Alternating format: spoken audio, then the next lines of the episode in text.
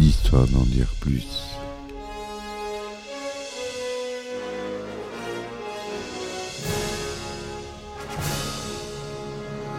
Eh ben attendez, on est en France. Allez, cul sec.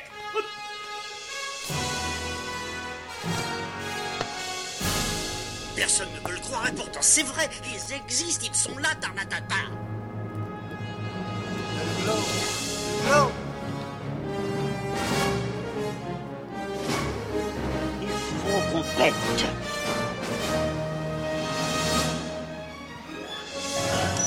Voyons, circuit branché, convecteur temporel temporisé.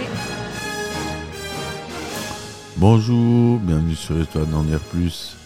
Aujourd'hui, on va parler non pas d'un film, mais d'un réalisateur que j'adore, dont j'ai parlé déjà de plusieurs films, notamment New York 97, The Thing, Invasion Los Angeles.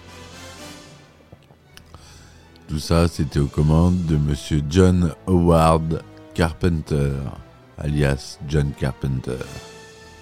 C'est parti mon kiki.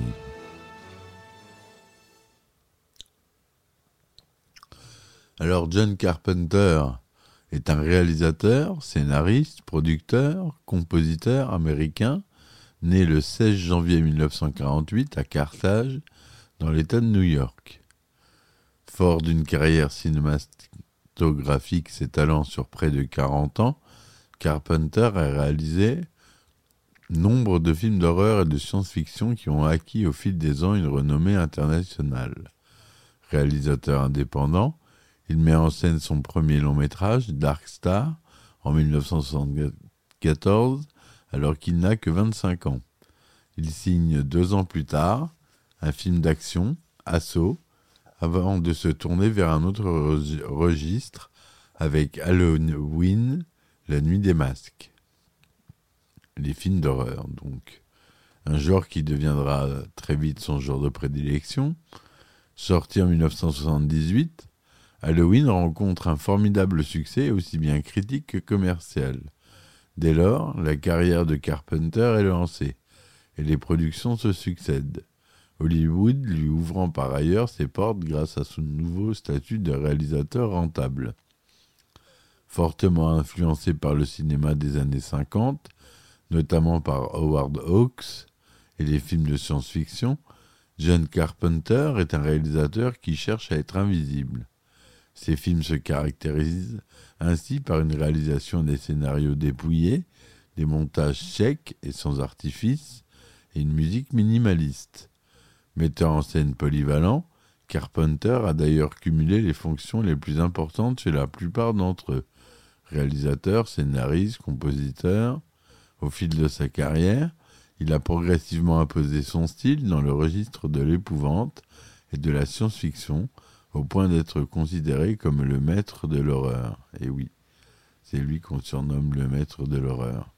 Aujourd'hui, nombre de ses films sont devenus des, des références du cinéma d'horreur et de science-fiction, notamment New York 1997, The Thing, Invasion Los Angeles, L'antre de la folie ou encore Halloween. Si tous n'ont pas reçu un accueil critique favorable au moment de leur sortie, un grand nombre sont désormais considérés comme des films cultes. Carpenter étant lui-même reconnu comme l'un des metteurs en scène les plus talentueux et les plus influents de son époque.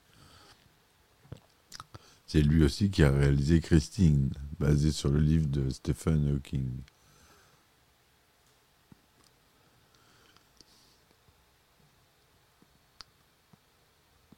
Alors, on va passer à sa jeunesse.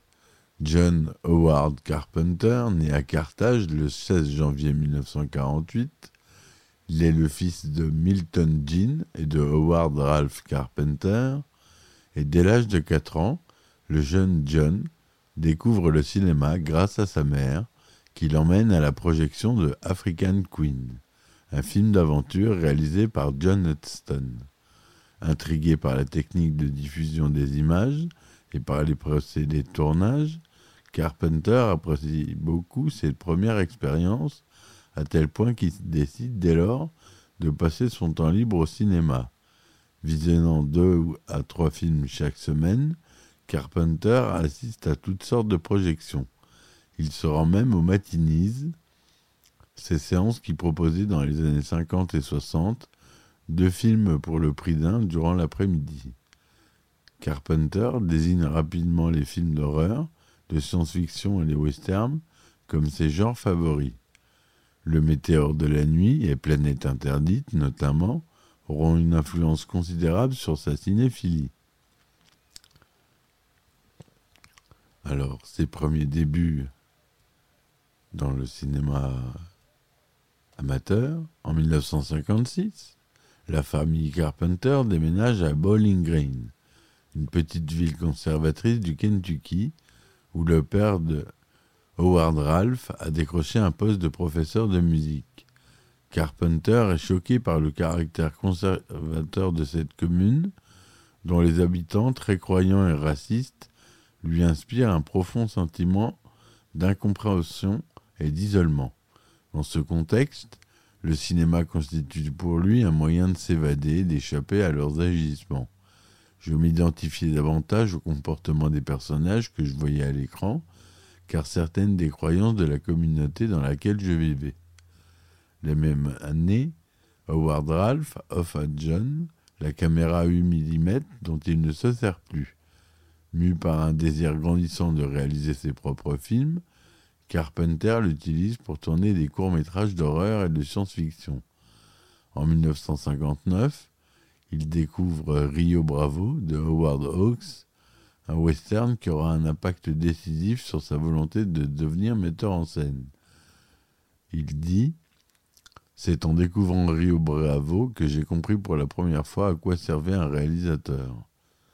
Au lycée, ennuyé par les cours qui lui sont dispensés, Carpenter éprouve un besoin irrépressible d'exprimer sa créativité. Délaissant ses devoirs, il rédige des histoires, des poèmes et publie trois fanzines consacrés au cinéma. Fantastic Film Illustrated, dont il dessine lui-même les couvertures, King Kong Journal et Fantasme, avec un P.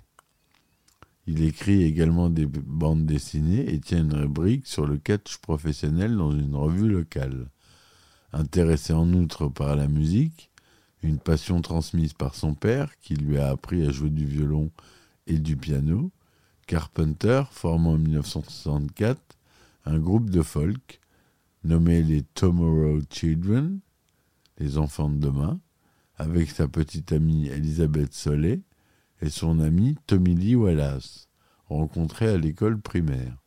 Lui-même et Wallace jouent de la guitare acoustique et interprètent la majeure partie du temps des chansons composées par Carpenter.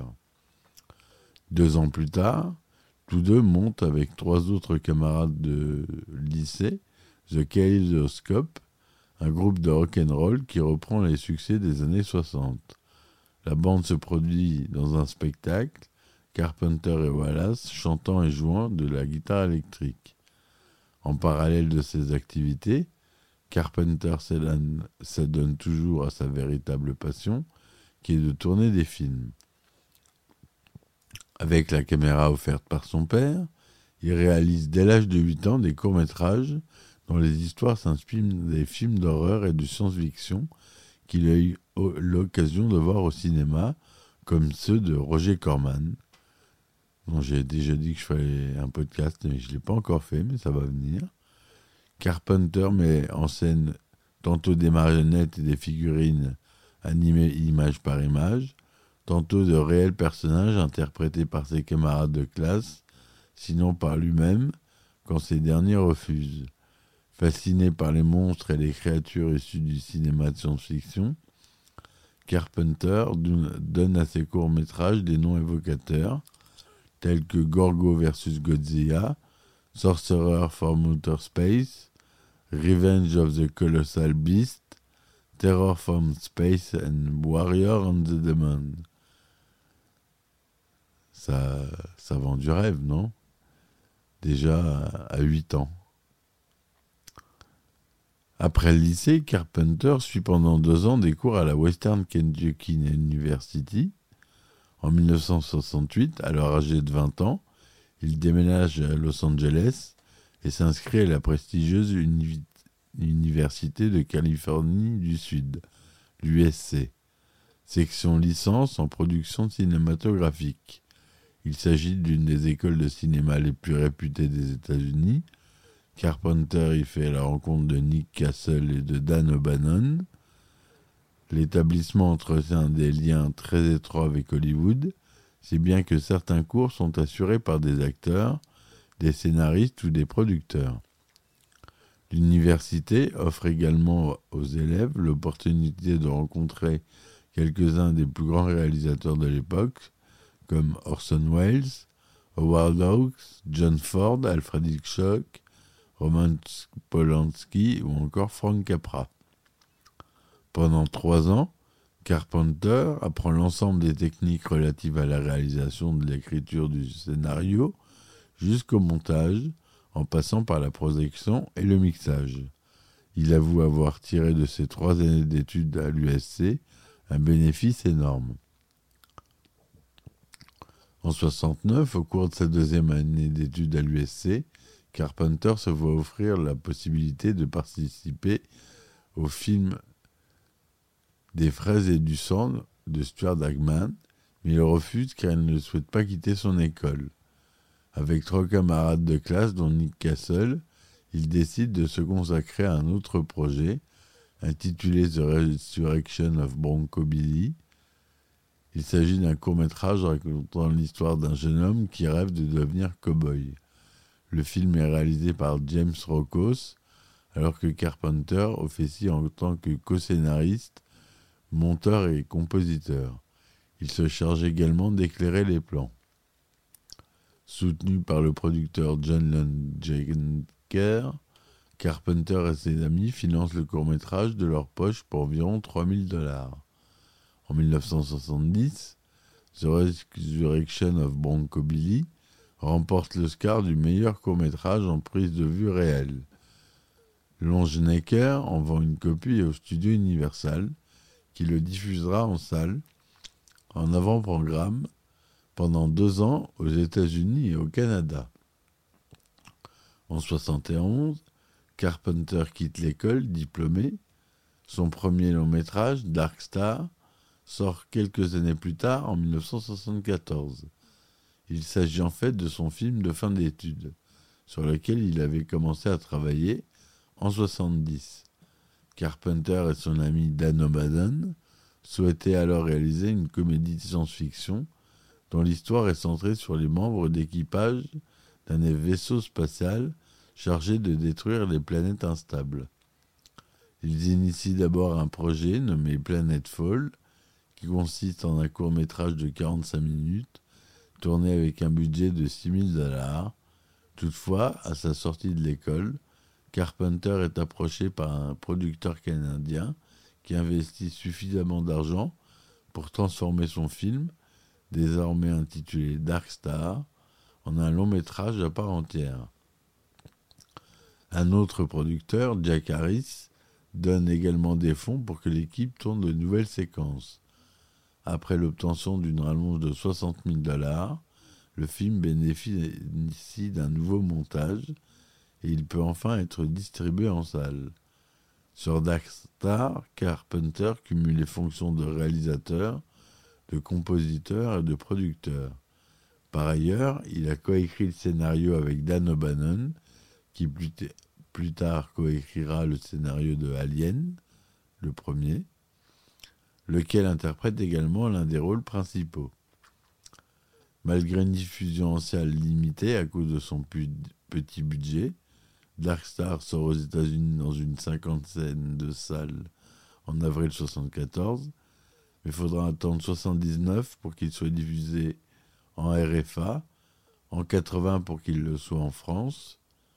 Le premier film de Carpenter est un succès critique puisqu'il remporte en 1976 le Saturn Award des meilleurs effets spéciaux et est nommé au prix Hugo du meilleur film et au prix Nebula du meilleur scénario, tous deux dans la catégorie dramatique. En dépit de cet accueil favorable, Carpenter doit par la suite se contenter d'écrire des scénarios. aucune offre de réalisation ne lui est en faite. Il parvient à en vendre plusieurs, dont certains des noms prestigieux comme Columbia Pictures ou Bad Jack Productions, la société de production de John Wayne. Le script intitulé Eyes, notamment, retient l'attention de la Columbia, qui souhaite faire un film où Barbara Streisand tiendrait le premier rôle. Cependant, l'actrice quitte rapidement le projet en raison des modifications scénaristiques imposées par le studio. Carpenter, lui aussi insatisfait du traitement réservé à son scénario, en fait de même, et la réalisation échoue finalement à Irving Kirchner, qui est le réalisateur du Retour du Jedi. La petite anecdote. Quelques années plus tard, le film rebaptisé Les yeux de Laura Mars sort sur tous les écrans. Avant que la Columbia n'achète Eyes, deux producteurs indépendants, Joseph Kaufman et G. Stein Kaplan, avaient également fait part au réalisateur de leur intérêt pour son script. En 1975, Carpenter le rédige en guise de dédommagement, un nouveau scénario qu'il termine en huit jours.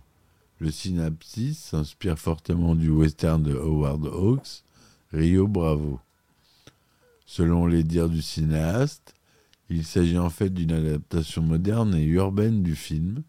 Si, au début, Kaufman et Kaplan souhaitaient chacun financer un film de Carpenter, ils décident finalement d'investir la totalité de leur argent dans ce projet, offrant en outre au réalisateur une totale liberté artistique.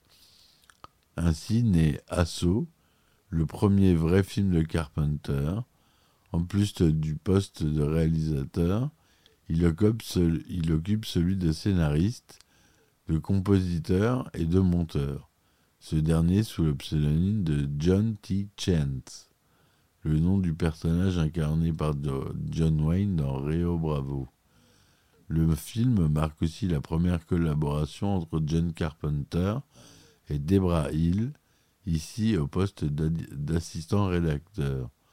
Tourné en 20 jours, avec un budget de 100 000 dollars, Asso est en but à des problèmes de censure de sa distribution.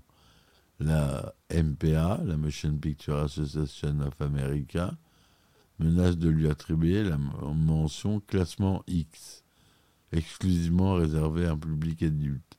Si la scène montrant une fillette assassinée de sang-froid n'est pas supprimée, se, pliant à la volonté du MPA, sur les conseils de son producteur, Carpenter coupe la scène sur la copie qu'il confie à l'association. Malgré tout, le film est finalement distribué avec le montage original, incluant donc la fameuse scène.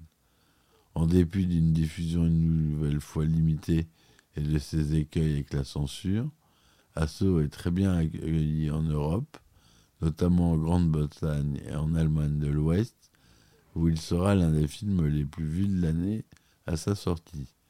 Aux États-Unis, en revanche, le public se montre moins réceptif, alors qu'en France, le film rassemble 133 566 spectateurs.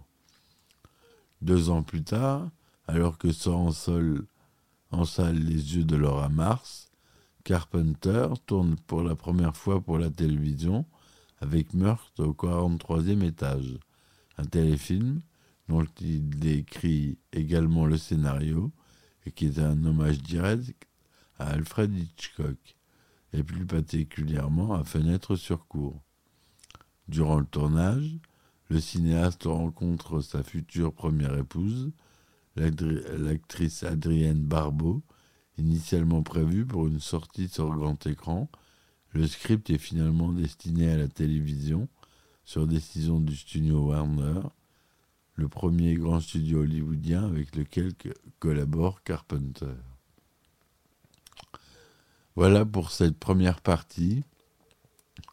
Ensuite, on s'attaquera à son prochain film, un grand succès, ça sera Halloween.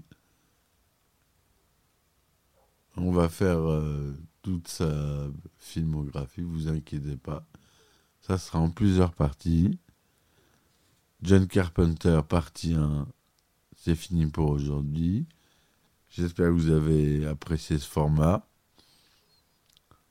Je le ferai euh, pour Roger Corman notamment et d'autres réalisateurs euh, de films science-fiction ou de films euh, comme Robert Zemeckis. Je crois que je l'ai déjà fait, Robert Zemeckis.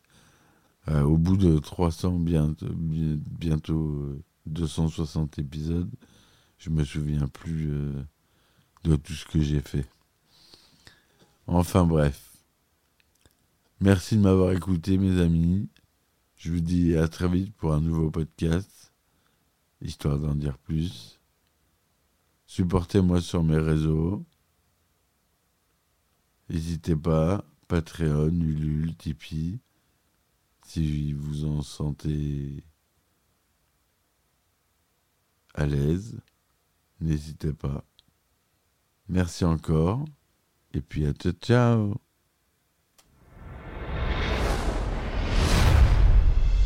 Histoire d'en dire plus.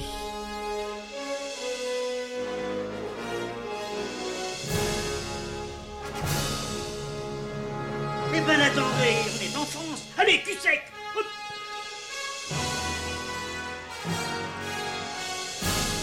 Personne ne peut le croire et pourtant c'est vrai, ils existent, ils sont là, Tarnatata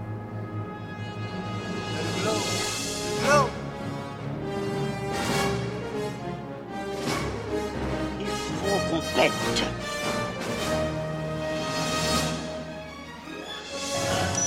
Voyons, circuit branché, convecteur temporel temporisé,